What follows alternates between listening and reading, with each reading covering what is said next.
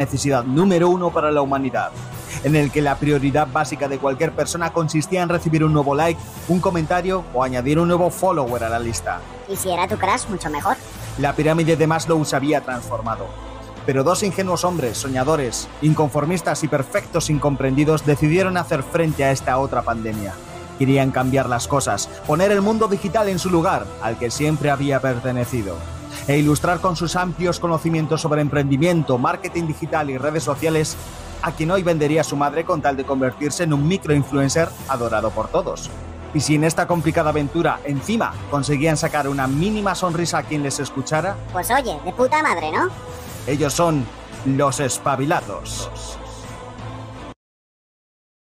Muy bien, ¿qué tal? ¿Cómo están? ¿Qué tal, Hugo? ¿Cómo estás? Hola, hola, hola, hola, ¿qué tal? Pues encantadísimo una vez más, una semana más de estar espabilado.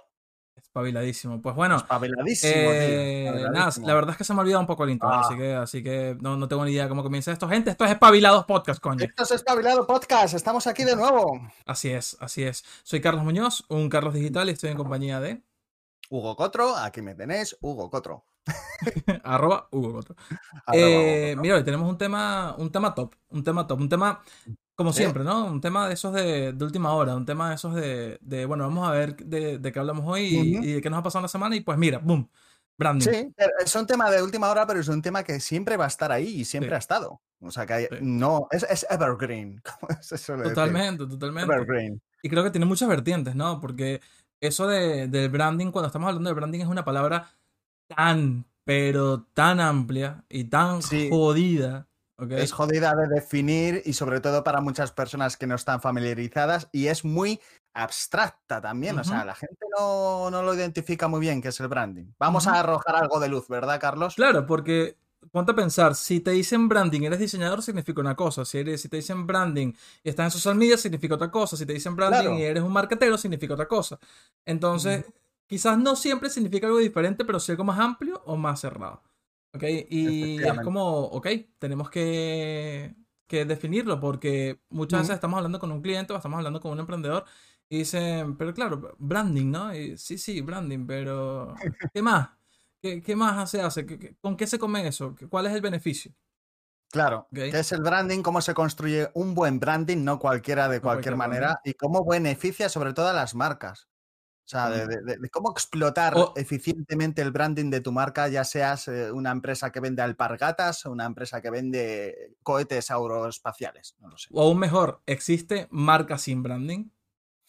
Mm, No, para mí no. Importantísimo. lo No, es que es imposible. vamos a Es que es imposible, claro, ¿no? es que es Es imposible, imposible. totalmente. Es que es verdad, mucha gente yo creo que va a asociar el branding así de primeras, lo, lo que le viene a la mente es en un logotipo. Oye, mi branding, mira qué logotipo más bonito con luces de neón chulo y maravilloso. No es branding eso, eso es un puto logotipo, joder, ya está. no le des más vueltas. El branding va mucho más allá, tiene más profundidad y más trascendencia para las marcas. Eso es lo que hay que saber comunicar. Exactamente, exactamente. Mira, vamos a tirar aquí varias definiciones de, de branding si Venga. quieres. A ver, yo creo que el branding yo lo defino como ese proceso en el cual vamos creando una marca, ¿ok? En el cual se, se, se crea, se fundamenta una marca.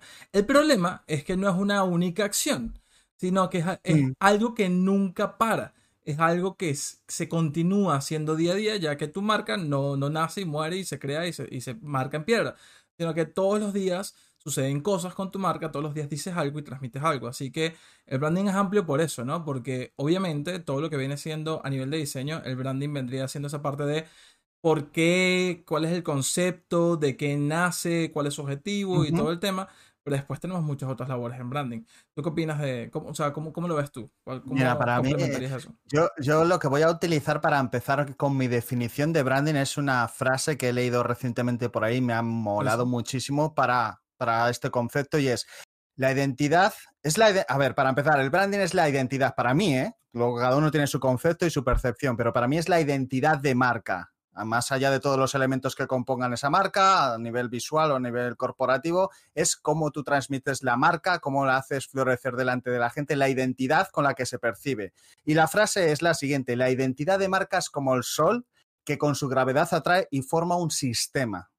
O sea, Joder. ojo, ¿eh? me ha encantado porque define muy bien cómo podríamos decir que es el branding, ¿no? Es, es es algo que atrae a ciertos cuerpos celestes o ciertos elementos que crean un sistema alrededor de ese sol, alrededor de esa marca. Esos sistemas pueden ser redes sociales, pueden ser infinidad de cosas, ¿no?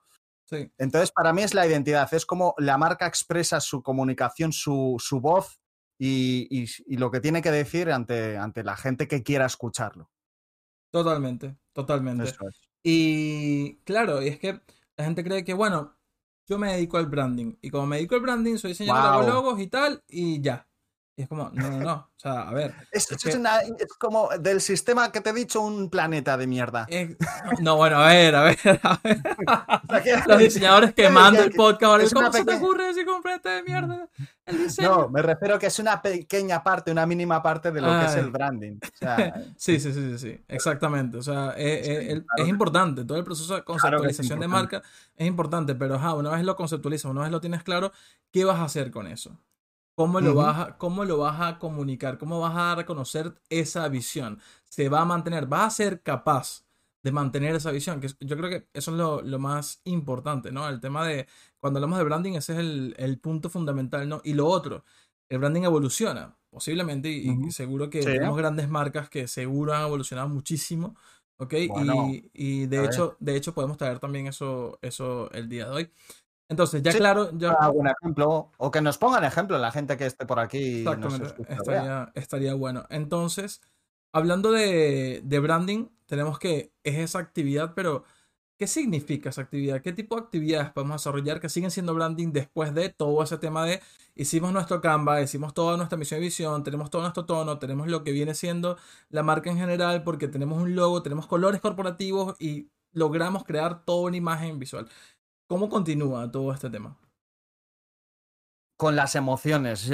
A ver, eh, para generar branding, generar esa sensación de, que tu marca está, está, comunicando algo, está exponiendo algo a, un tipo de audiencia concreta, yo creo que las emociones, no sé si estarás de acuerdo, Carlos, juegan un papel fundamental porque la marca eh, se queda eh, impresa en la mente de los consumidores gracias a la emoción que han despertado en ellos. Entonces, si una marca está generando felicidad, está promoviendo esa felicidad, impulsándola o está promoviendo la tecnología y la innovación, tiene que estar muy alineada con ese consumidor, con ese perfil de gente que busca eso, ¿no? Que busca innovación o que busca felicidad en el otro caso.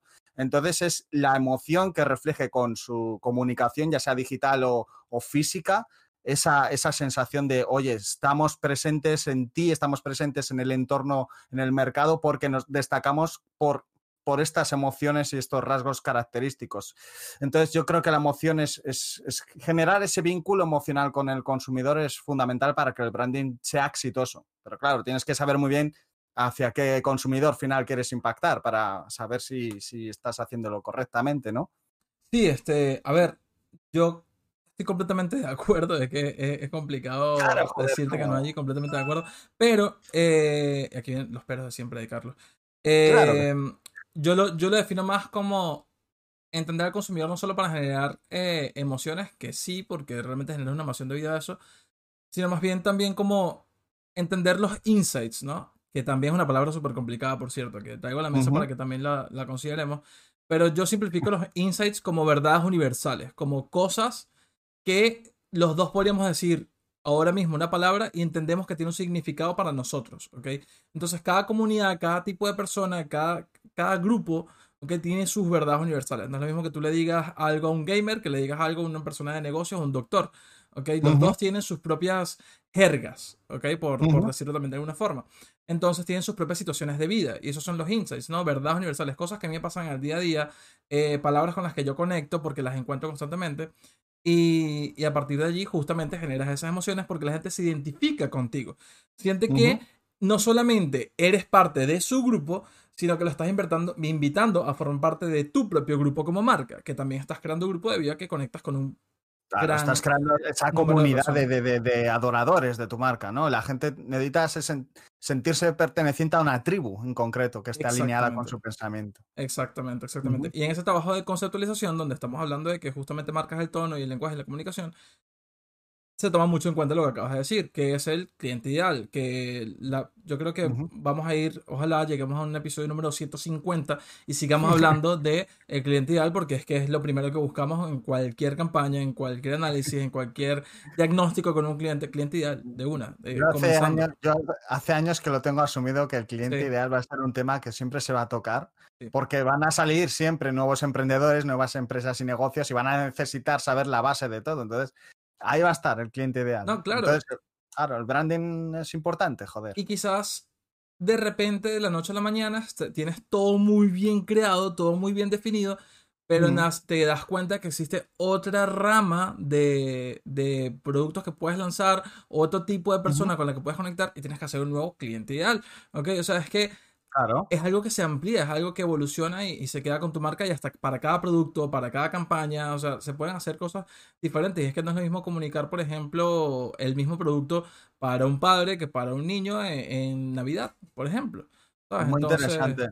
todo Muy eso- interesante. Sí. Nada, per- perdona que te corte, Carlos. No, Nada, no, no. Quería, quería puntualizar que es muy interesante lo que has dicho, porque no solo es establecer nuestra comunicación en base a un cliente ideal, sino en base a los que vayan surgiendo y a los que ya tenías afianzados o bien definidos, también se van transformando y, y adaptando a las nuevas circunstancias y contextos actuales. Entonces, siempre va a estar un poco en movimiento esa- ese análisis ¿no? del cliente ideal. Exactamente. Y nada, partiendo de allí es que justo por eso quería hablar de branding, porque cuando Mm. hablamos entonces de qué es eso de branding, es una, al igual que el marketing, una actividad. ¿ok? Si el marketing es un sistema de actividades, entonces el branding es una de las actividades del marketing, ¿ok? Fundamental, donde vas creando y comunicando lo que eres, porque cada paso que das, cada día, cada segundo de atención al cliente, cada mensaje que posteas en redes sociales, todo es branding, ¿ok?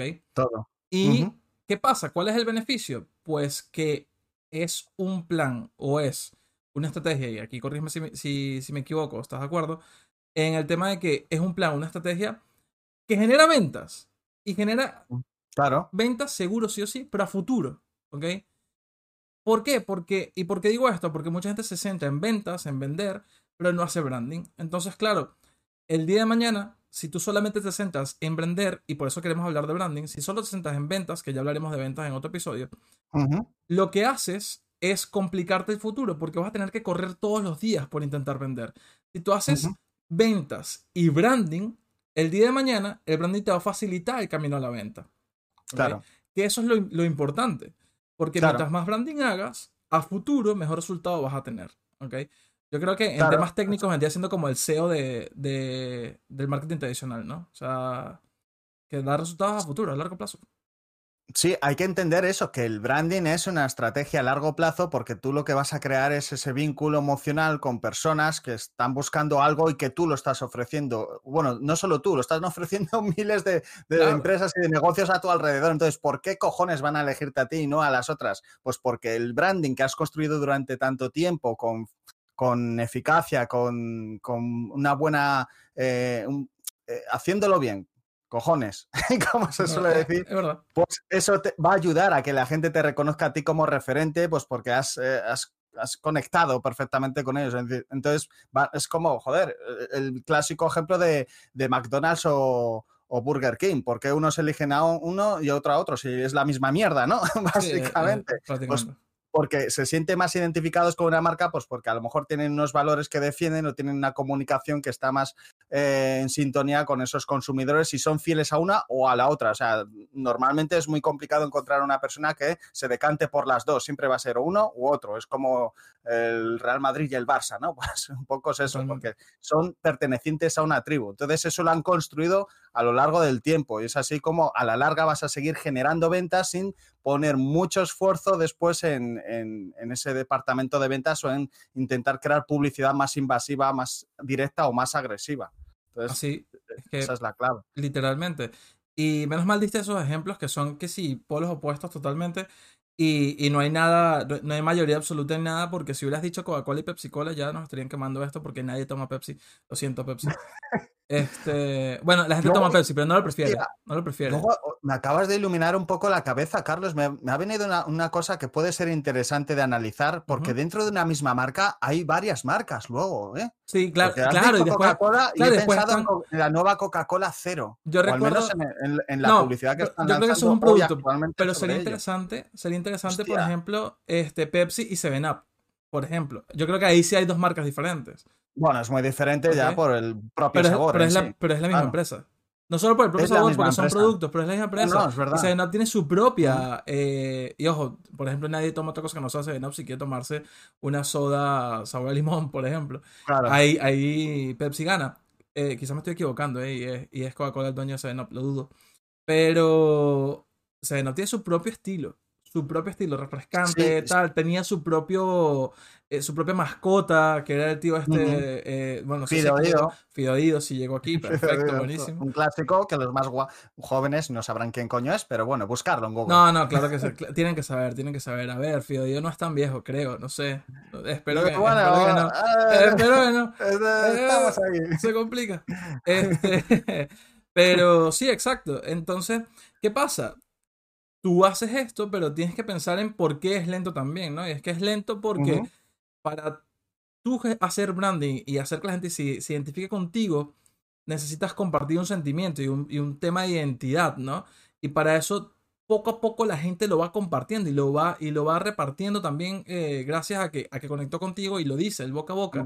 Entonces, eso es lo que aspiras al día de mañana. Y eso lamentablemente no sucede en dos días, porque lamentablemente te toma mucho tiempo impactar a una persona de forma positiva.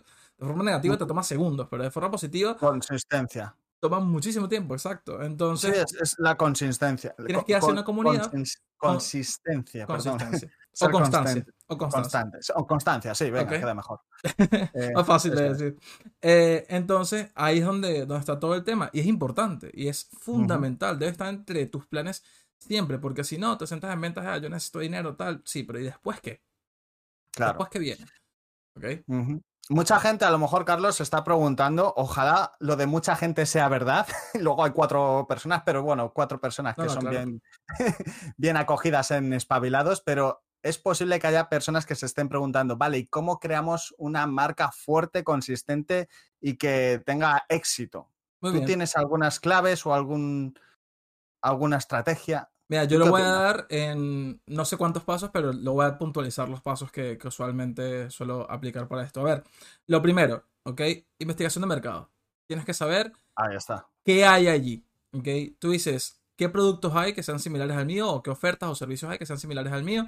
Una vez los identificas, tú dices, bien, todas estas son las cosas que tienen en común, ¿qué puedo ofrecer yo que no ofrezcan ellos? ¿Ok? Ujú. A partir de ahí ya creas Perfecto. diferenciación. Eso es importantísimo. ¿vale? Si no puedes crear diferenciación, porque esto también pasa, hay mercados saturados, ¿ok? Tienes que buscar una forma de conectar con ellos a través de tu mensaje. Y estoy hablando de que tú puedes diferenciar a través del mensaje o a través de un cambio en el servicio del producto. Que hay algo extra, un valor agregado que sea tangible. ¿ok? Cuando no es tangible, igual es emocional. Y eso igual es bueno. ¿ok? Y puedes resaltar cosas. Por ejemplo, una cosa que, y esto yo creo que ya me habrás oído escucharlo. eh, wow, me habrás oído escucharlo, me habrás oído decirlo. A ¿ok? ver, sorpréndeme. Vamos. Y es que justamente yo estaba trabajando con un concesionario que brindaba lo mismo que todo el resto de concesionarios, pero ellos se dieron cuenta de que nadie decía que había una cláusula que ellos cubrían. Y resulta que todos los concesionarios la cubren. ¿ok? Pero ellos cuando empezaron a decirlo, que ellos cubrían esa cláusula, en el momento de la venta y en el momento de conectar con, con este concesionario, ellos vendían más, porque ellos comunicaban que lo hacían. El resto no lo comunicaba Claro. y se tomaba como un valor agregado. Entonces, no sé si esto ya lo habías escuchado de mi parte antes, creo que sí, ¿no? Estoy Al- algo me suena, pero tampoco es un tema de estos que estés ahí pico y pala Entonces, día, me parece. bien recordarlo. Sí, me parece una, una cosa increíble porque es algo que hacía todo el mundo, pero ellos, ellos aprovechan la oportunidad de comunicarlo a ver qué pasaba. Y lo que pasó fue que sus ventas eran más Ujú. altas que el resto de, de- de los concesionarios de la zona. Estamos hablando del kilómetro cuadrado. Y tú dices, wow, ¿y eso por qué? Porque la gente, cuando estudia en el mercado, también es cierto que pasa por más de dos concesionarios para ver qué coche se va a comprar, sobre todo si es de, de coches usados, como, como pasaba en este caso. Entonces, es eso, buscar oportunidad. Después de eso, viene pensar en qué tipo de cliente, qué tipo de persona quiere comprarte.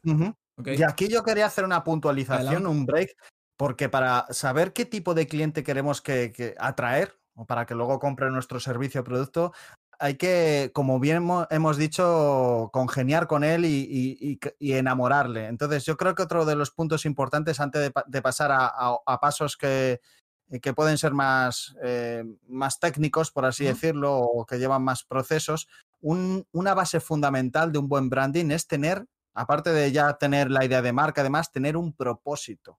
El propósito de la marca es para mí fundamental para que la gente comprenda el por qué existe esa marca, por qué está ahí, por qué fue creada, con qué propósito fue creada y, ver si ese propósito es positivo para el tipo de cliente que queremos atraer, para ver si está alineado con sus pensamientos, con sus valores o, incluso con su ética moral.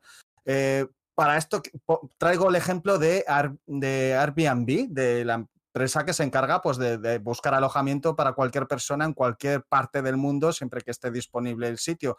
Esta, esta marca en concreto, su propósito es eh, poner a disposición de casi cualquier persona un lugar donde dormir y entonces les hace eh, eh, les, pone la sensación dentro de ellos, les, les hace crecer la sensación de que pertenecen al mundo entero, de que no tienen barreras, de que no tienen fronteras, de que son prácticamente libres y van a poder dormir y, refugiarse en cualquier lugar del planeta. Entonces es un poco el propósito de decir, oye, que os damos esto, os damos la facilidad de poder sentiros libres de vivir y, por el mundo y, descansar tranquilamente Entonces, fíjate que... ese propósito es lo que conecta ahí, o sea, insisto, el branding es demasiado amplio. Voy a seguir con los puntos, pero ahí quizás eh, alguien me recuerde después porque hay una evolución ahí de marca en, en Airbnb bien interesante también, porque esa, ese sentimiento que da ahora, porque ese sentimiento que da ahora no era el que comenzó, si no me recuerdo, porque él iba más a, eh, valor económico, él iba más a ahorra, viaja, porque puede estar la oportunidad. Sí, es verdad. Pero se han adaptado a la mentalidad,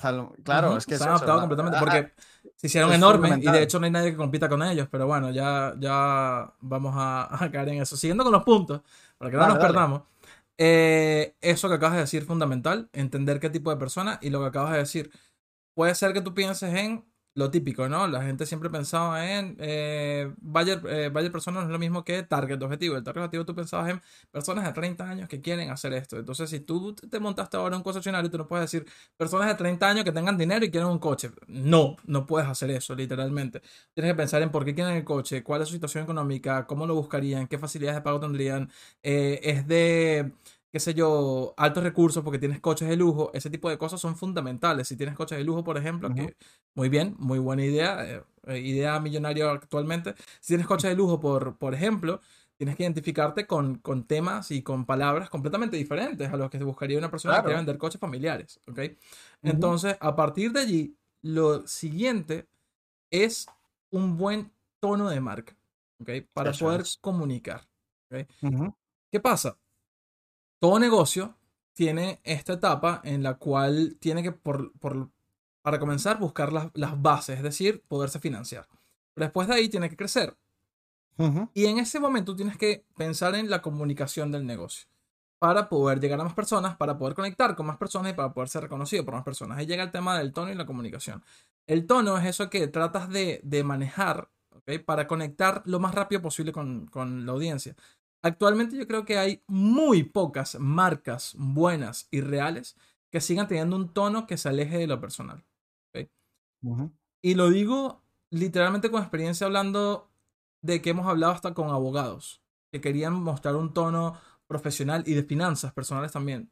Tono profesional, eh, súper serio, porque ellos tenían que representar y tal. Todo lo contrario, cuando empezaron a hablar de una forma personal, tranquila, simplificando, la gente empezó a conectar mucho más con ellos y aumentaron. Un lenguaje, crearon su propio lenguaje adaptado a la gente que querían. Claro, joder, no vas a hablar aquí de tecnicismos que, que, no van a comprender, aunque tú los manejes Exactamente. en tu negocio. Entonces, una vez creas todo esto, conectas con, con, la persona y empiezas a hacer branding. ¿Por qué?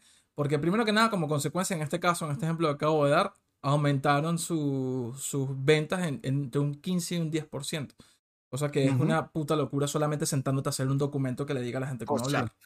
La verdad que sí. Entonces, eso ya te dice bastante. Te dice que no tenías ni idea de con quién estabas conectando porque tenías una oportunidad allí. Y eso siempre hay que analizarlo y siempre hay que darle valor al tema de cómo comunicar y, y, qué comunicar para el día de mañana poder crecer. Y por último, un plan de comunicación. ¿Dónde voy a estar? ¿Dónde está la gente? ¿Qué puedo hacer? Y hacerlo algo fundamental y algo rutinario entre todos tus planes de negocio. Uh -huh. Que si se dan cuenta, McDonald's y Coca-Cola, Coca-Cola no tiene un solo establecimiento, pero tiene un montón de pancartas, vallas, anuncios, eh, revistas. Está en todos lados Coca-Cola. Uh -huh. ¿okay? Sí. ¿Y por qué es reconocible en ese sentido? Porque tiene una imagen visual consistente. Exactamente. Y punto. Entonces, yo creo que esos son los, los, los puntos principales para, súper simplificado, Totalmente. para Luego, un buen plan de branding. Claro, luego entraríamos en cómo expandir el branding, cómo hacerlo más visible ante nuestros potenciales clientes, cómo, cómo causar cómo esa impregnación en la sociedad, cómo llegamos a... No, no, no, no penséis que queremos que os convirtáis ahora en Coca-Cola o en, o en marcas así tan reconocidas que, que ya Así llevan es. muchos años y había menos competencia en sus tiempos y pudieron posicionarse más fácilmente. Hoy por hoy hay que lucharlo incluso más, si cabe, ¿no? Tener esa presencia consolidada y, y diferenciada, ¿no? Dentro de, de, los competidores que os rodean. Pero sí que hay cosas que, como dice Carlos, que hay que tener en cuenta para poder empezar a crear ese branding de manera sólida. Y una es la imagen visual, lo que decías tú ahora, Carlos, de vemos vallas, vemos diferentes puntos de impacto que hace Coca-Cola o hacen otras marcas de ese, de ese, calibre, pero porque tienen esa imagen bien consolidada y es algo que hay que estudiar también muy bien si queremos ese impacto ¿no? con nuestros negocios, con nuestros emprendimientos, crear una imagen. Si no es un logotipo, si no es una imagen corporativa propiamente dicho y eres tú mismo o tú misma la persona que está detrás de tu marca, desarrolla tu marca personal. Tú eres tu propia marca, tú eres tu branding, ¿no? Tienes que ser diferenciado, tienes que ser reconocido por diferentes personas en diferentes puntos de contacto o de impacto, como pueden ser las redes sociales, como pueden ser revistas, como puede ser la radio por el tono de voz o el lenguaje que utilices, por diferentes cosas, pero esa es tu identidad eh, más que visual, tu identidad de marca en general, porque no solamente lo visual, pero tienes que posicionarte y que se te haga visible. Entonces, reconoce muy bien qué es lo que mejor encaja con tus aspectos de comunicación, ya sea un logotipo, ya sea unos colores, ya sea una letra corporativa, y tienes que defenderlo siempre en todas tus comunicaciones hasta la muerte. O sea, muere poniendo tu identidad de marca por encima de todo para que la gente sepa que eres fiel a tus principios y a, y a tus valores y eso pues va también eh, un poco, yo creo, a, a, a, motivar a la gente a que, a que te perciban como alguien fiel, ¿no? Como alguien que es fiel a sus principios. Entonces eso se valora muy positivamente. Totalmente, totalmente. Es que eh, es fundamental. Y ahora, la pregunta del millón. Una vez hacemos esto, uh -huh. el, una marca con su mensaje y su forma y, y, su manera es estática, es decir, no evoluciona, se queda como lo que creé desde el principio. No, la marca va evolucionando. Es, de hecho, una marca, un branding tiene que ser flexible. Esa es la palabra, flexibilidad.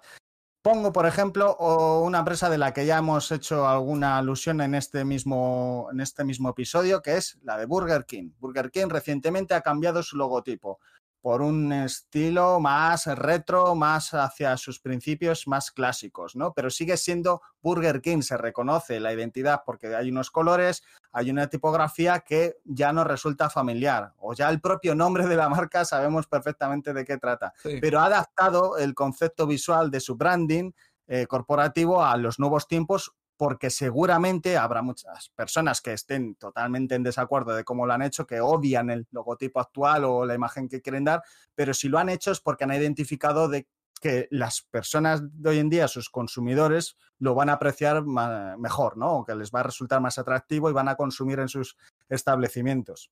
Entonces eso es adaptabilidad de una misma marca. No te quedes siempre estático en una misma imagen visual, pero sí defiende la estética o, o la, la, esencia de esa imagen visual.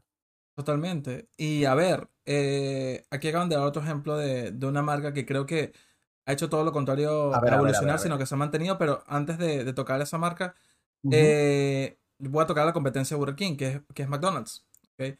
Si quieren vale, hablar vale. de evolución de marca, podríamos hablar también de Airbnb, como lo mencionamos ahorita, pero yo creo que McDonald's es un ejemplo magnífico.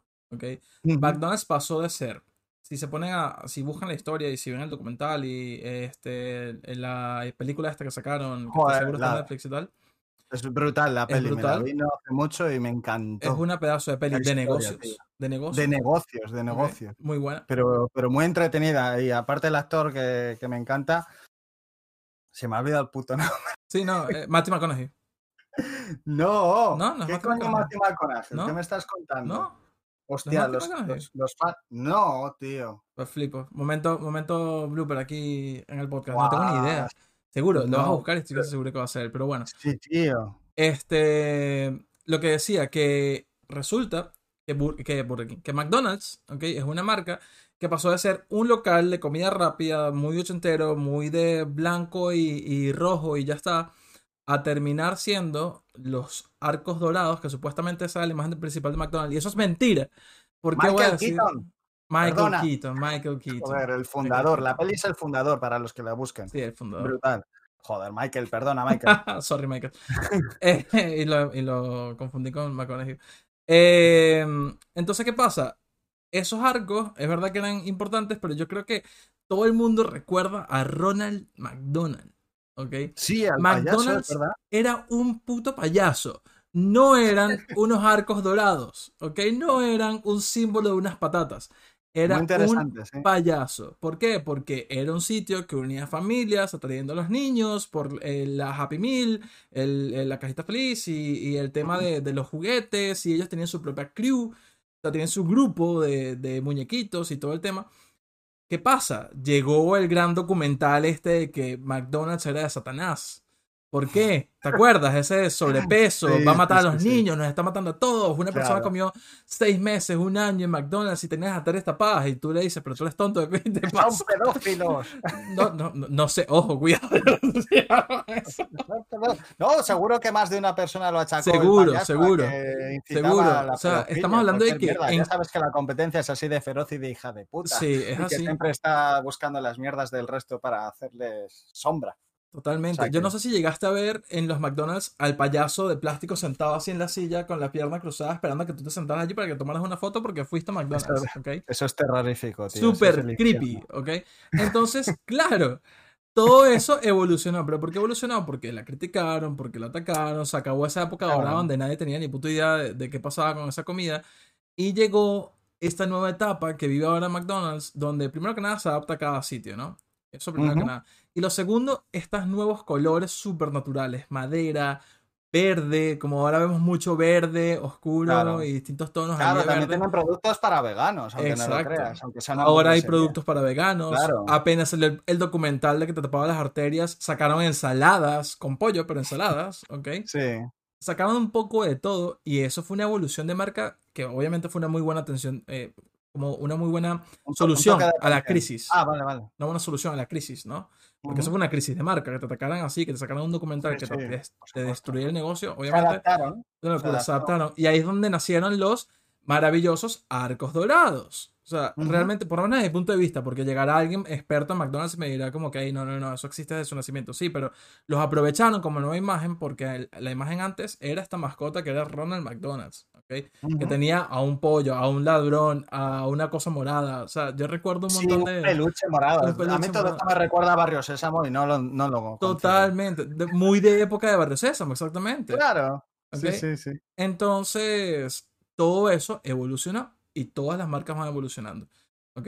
Eh, otro, otro caso, ahora mismo Airbnb, que justamente nació como algo para ayudar a la gente a viajar de forma económica y tal. Y ahora, con todo el cambio, ahora une mundos. Ahora acorta barreras, ahora te da Claro. facilidades, te conecta con otras culturas y otras personas, porque hace que conectes obligatoriamente con la cultura local. O sea, hay un montón de, de cosas y después, bueno, todos los beneficios que te da de seguridad, de devoluciones, de tiempos de espera. O sea, hay un montón de, de cosas más, ¿no?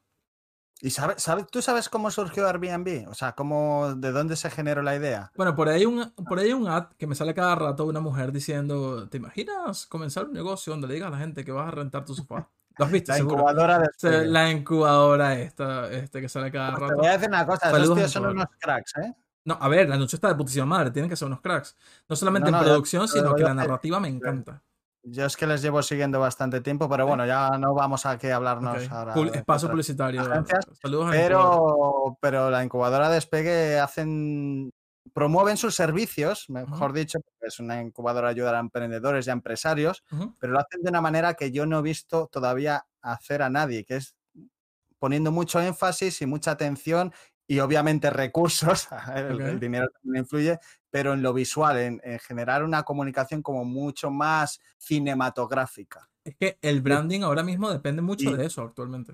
Claro, y pues mira, lo podemos traer al ejemplo que estamos tratando hoy aquí en el podcast de, esta, de esta agencia de marketing de Barcelona, porque han adaptado el, concepto cinematográfico o explicar de una manera muy de storytelling sus casos de, éxito o los ejemplos para, un nuevo consumidor que a lo mejor está buscando este tipo de formaciones, pero que también es eh, asiduo a películas o a un concepto como más visual, más audiovisual. Entonces, por eso han, adaptado bien su mensaje a, su marca. Es que es increíble como también, para continuar con, el tema también de, branding, que lo entiendan, porque lo que dijiste está brutal.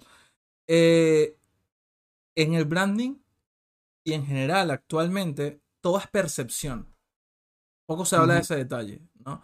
Todo es percepción. Lo que yo percibo de lo que está ocurriendo ahí, no lo que está ocurriendo en realidad.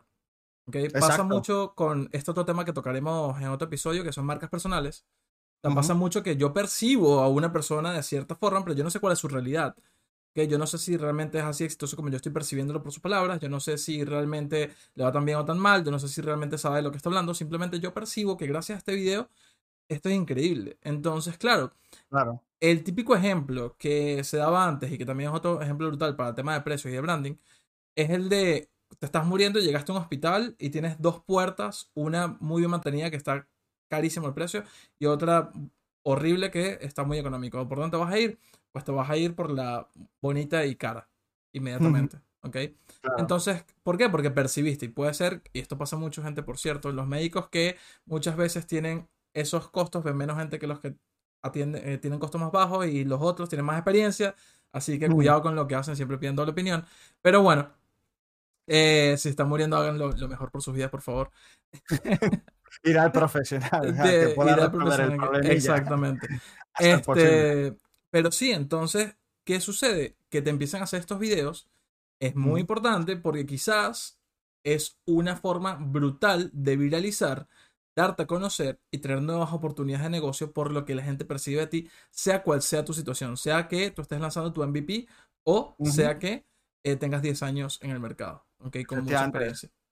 Es como lo que nos comentan aquí. Actualmente dicen, el diseño y lo audiovisual sirve de complemento a la marca. Ayudan a crear un ecosistema alrededor de la marca. De ese sistema que yo eh, ejemplarizaba con el sol, ¿no? De crear ese sistema alrededor. Y es verdad lo que dice Rugiku, que actualmente es eso. El diseño y lo audiovisual causan el impacto inicial y luego, pues, eh, si sigues en la misma línea, en la misma sintonía, pues vas a seguir atrayendo esa atención. Otra cosa es que luego a la hora de la verdad ofrezcas algo mediocre, que no tiene nada que ver con, con la primera impresión. Pero ahí está la clave, ofrecer algo superior a la primera impresión. Entonces ahí es cuando les fidelizas a muerte, ¿no? Exactamente. No, no, defraudes, no mientas, sé ético al menos. Sé ético. Y ojo, porque aquí es donde entra otro punto, porque allí fuera hay mucha gente que es capaz de hacer videos increíbles brutales. Pero estoy seguro que esta incubadora, cuando hace una producción audiovisual de este estilo, tiene preparada toda una estrategia. Cuando comparte el video, lo comparte con un link, usa las palabras clave, hace que ese video tenga distintos clips, tiene un video completo, está listo y preparado para adaptarse a distintos formatos y lo comparte en todos los espacios posibles. Le mete, le mete capital para, para y aumentar su alcance. O sea, es importante porque esto pasa mucho. ¿eh? Actualmente con el tema de los videos y, la calidad visual, yo soy fan de esto. Pero conozco demasiada gente que hace esto y no llega a ningún lado. ¿Por qué? Porque no hay una estrategia detrás. Y debe haber todo un plan de acción y todo un plan de comunicación para esto que estás haciendo. Y ahí es donde realmente funciona el branding. Porque si tú haces algo increíble y no tienes ningún plan sobre qué hacer con ello, Claro, es que ese, es el problema. Igual te tiras meses desarrollando tu, marca de, negocio y luego dices, ya ahora como la, proyecto de manera eficiente y, rentable, sobre todo rentable, esa es la palabra, ¿no? Voy a invertir dinero en publicidad, voy a invertir en influencers, voy a invertir en un blog corporativo ahí todos los días. Pues por eso es importante definir esa estrategia, ese camino que va a llevar tu comunicación y en qué canales vas a hacerlo. Exactamente. Entonces, si no, es que es fundamental, pero fundamental. A ver, Oye, aquí, aquí dicen que no entienden nada. Bueno, Pues un- tranquilo, un, por- usuario, eh. un compañero, un espabilado nuevo que dice aquí, no entendiendo, entendiendo nada. Es que, a ver, es también gracia, cierto que si acabas de llegar, eh, eh, está jodido, ¿no? Porque tienes que escuchar el episodio entero. Que por cierto, eh, recuerden que ¿Dónde estamos? en todas las plataformas, en Google Podcast, Spotify, eh, donde nos busque. Donde nos busque. De- de- de- donde sea. Donde sea. Donde- donde donde to- sea. Si se escuchan podcast, ahí estamos. O sea, muy pronto, sí, muy pronto YouTube. Estaremos en Eso es, Instagram. YouTube, YouTube, ya tenemos ahí el canal a puntito de caramelo para Ya lanzar está, los o sea, vídeos. Vais a tener todo el contenido, vamos, ahí a... Van vamos a La radio de mi casa, dicen por aquí. También estamos en la puta radio, coño. Sí. Porque, porque todo es Eh, digital. re- rescato un comentario que decía por aquí Jojo Art. Decía, es como la hoja de Verlife o los tres círculos oscuros que asociamos con Mickey Mouse, lo que viene Eso siendo el branding de sí. marca. Son conceptos visuales que ya asociamos a una marca por el- la simple forma, la simple composición gráfica, porque los hemos, hemos estado viendo toda la vida. Entonces, al verlo ya decimos, ah, es esta marca. Pues eso Sí. es lo que tienes que conseguir. Y lo, lo peor es, es la, la connotación que tiene cada uno de esos dos ejemplos que acaba de dar, porque tú ves a Mickey Mouse y dices, oh, qué genial, me recuerda infancia, me recuerda a Disneyland París. Disneyland París, todo este tema, y ves lo de Herbalife y dices, no, no, no, por favor, no, No. no, aquí Ya. no es, aquí no es. Claro, Entonces, claro, es que literalmente es Puede eso. esa fama de sistema piramidal, ¿no? De ventas. Exactamente, tienen esa fama Pues y... no, la gente no le encaja mucho con su idea de comprar. Exactamente. Y eso es, también es branding, porque también hay branding negativo. También puedes crear una mala fama. ¿Ok? Sí, sí, por supuesto. Entonces, ahí está Herbalife, que yo no sé a día de hoy. O sea, tienes que vivir debajo de una piedra para de verdad creer algo de Herbalife. Lo siento, Herbalife, porque menos mal no nos patrocinas. No, a ver, te- la has buscado tú, Herbalife. ¿qué quieres? Nosotros no. estamos Exacto, nosotros no nada. estamos haciendo nada. Hecho, hace, hace mucho que no veo nada de Herbalife y no creo que sea por casualidad. ¿eh? Exacto, o sea, Hombre, Dios quién. A si empiezo a seguirles o a seguir cosas que hacen, me aparecen en publicidad anuncios. quizás. Pero aún así no. Hace años que no veo nada de ellos. No Quizás. sé cómo andará. Entonces, eh, ¿qué podemos...?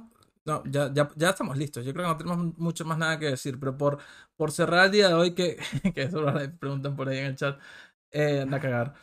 Eh, eh, Bueno, No, si quieres decirles algo por encima de qué es Herbalife, pues. no, no, que voy, a estar, que voy a estar respondiendo. Herbalife, no te voy a hacer publicidad a mi podcast, ¿vale? O No, sea, bueno, una- nada, siento. Venga. Una marca de gente que tiene complementos alimenticios para que básicamente no comas. Ya está, y supuestamente te ayuda a bajar de peso. Felicidades por lo que hayas conseguido. ¿Ok? Entonces, eh, por cerrar el día de hoy con el tema de- del branding, entonces ya saben que cuando les pregunten qué es eso del branding, como tenemos el episodio de hoy, pues ya saben que es una actividad que realizamos constantemente, que tiene que ver con todas las acciones que realizamos como empresa y es lo único que le da un futuro a el negocio. Sin el branding, pues vas a estar luchando y batallando toda tu vida. ¿Ok? Em, solamente por también terminar con, con este punto, ¿dónde entra el branding en tu plan de negocios? Yo creo que no es el paso número uno, debería de hacerlo, pero la verdad es que no puedo criticar a aquellos que no ¿Y tienen ese dónde paso le número uno. pondrías tú? El paso ¿Qué número paso dos. Paso número dos. ¿Y por qué? Ajá. ¿Por qué? Porque el inicio de un negocio es muy complicado. Hay que batallar y hay que conseguir que monetice. ¿Ok? Es verdad que el Ujú. branding nos ayuda a monetizar, hay muchas cosas que se pueden hacer y tal, pero hay muchos tipos de negocios. Entonces, por ejemplo, si tú vas a poner una venta de hamburguesas en una esquina que tiene tráfico, pues céntrate en ver que tú consigas X cantidad de clientes en esa esquina, en ese, en ese lugar. Y a partir de ahí empieza a crear una marca que pueda conectar con ellos, mejora cómo comunicas el sabor de tus hamburguesas, mejora cómo comunicas la temática de tu restaurante y todo el tema. ¿Por qué lo digo así? Debería ser siempre paso uno, debería ser siempre paso uno. Estoy de acuerdo y estoy seguro que ahí estarías colapsando por un segundo con, con mi argumento, pero es que hay mucha gente que lo sufre, monta un negocio y dice como que ah, fracasé porque no hice esto. No, no, no, estás bien, ya monetizaste, o sea, ya, ya estás estable. Ahora, tú batallas constantemente con crecer, pero no has alcanzado el techo de tu negocio. Y esto es importante, esto es otra definición que seguro también podemos buscar y anotar para hablar de posiblemente lo que es el techo de, de- de un negocio, porque todo negocio tiene un techo, todo negocio tiene un límite. ¿Ok? Entonces, ¿qué sucede? Cuando llegaste a esa, a esa estabilidad, ahí es verdad que tienes que comenzar a hacer los procesos de branding, porque es una inversión que muchas veces es jodida de tomar según tu modelo de negocio. Muchas veces es muy jodida de tomar. O sea, que lo que tú defiendes, Carlos, es que primero, ante todo, es lo, el Que- primer paso. Que se pueda monetizar, que ganen dinero. Claro, tienes que generar primeros Para- ingresos para después desarrollar el branding, ¿no? De la marca. Exacto, exacto. O, O sea, quizás para profundizar, con- quizás para Sí, profundizar. o asociarte con personas que te impulsen y que te apoyen en ese proceso de creación de marca. Sí, sí. Claro. O sea, por ejemplo- nivel- no solo a nivel económico, quiero decir, No no, sino económico. también a nivel creativo, a nivel de, de recursos o. Exacto, o sea, por ejemplo, el tema de tener alguien que te apoye como community manager, tal, todo el tema. Obviamente lo ves, lamentablemente lo tienes que ver cuando ya puedas invertir en ello, tener alguien dentro de tu equipo que pueda hacerlo, que sea bueno dedicándose a esto. O sea, y lo digo porque yo creo que pasa en todo modelo de negocio. Yo sin ir muy lejos también, ahora mismo que tenemos un plan de branding para, para la agencia, para Blue Grow y para mi marca personal retomando, ya que, ya que por fin tenemos la estabilidad para, para hacerlo. Ujú. ¿Cómo comenzamos? Teniendo clientes como locos, estamos colapsados de trabajo, nos recomendaban, sea porque yo hice un trabajo de branding pasado, como porque mi socio también tenía muchas labores de, de venta a puerta fría, podíamos cerrar, estaba bastante bien, logramos este buen resultado. Y ahora estamos cómodos, estamos invirtiendo tanto como podemos en tiempo para hacer branding. ¿ok? Y, Y viene- eso se llama escalar un negocio. eso se llama escalar un negocio. Joder. Y con branding, coño, porque ya se siguen haciendo labores de, de venta, se siguen haciendo todas las labores que se hacían, ya se siguen, se siguen haciendo. Pero hay que hacer más. Y ese más Ujú. es el branding. ¿Ok? Efectivamente. Pues perfectamente explicado, Carlos. Yo no voy a poner nada más ni voy a añadir nada a la guinda del pastel que ya has puesto. tú. Muy bien, yo creo. muy bien. Pues nada, gente, terminamos por, por el día de hoy, ¿ok? Este, pues nada, nada que agregar. Esper- Una última cosa, si les gusta lo que están escuchando, eh, mándenos un mensaje por, por Instagram, arroba un carro digital, arroba Hugo Cotro, ¿ok? Sí. O arroba espabilados podcast. O arroba espabilados podcast. Tenemos nuestro perfil de, de espabilados podcast en Instagram y ahí podéis dejarnos todo lo que queráis y demás. Y queremos hacer muchas más cosas por allí. Así que ya saben, este, sin más nada que agregar, pues yo creo que esto ha sido absolutamente todo por el día de hoy. Eh, chao, chao, chao. Adiós. Hasta luego, Chao. gente. Hasta luego, gente. Hasta luego.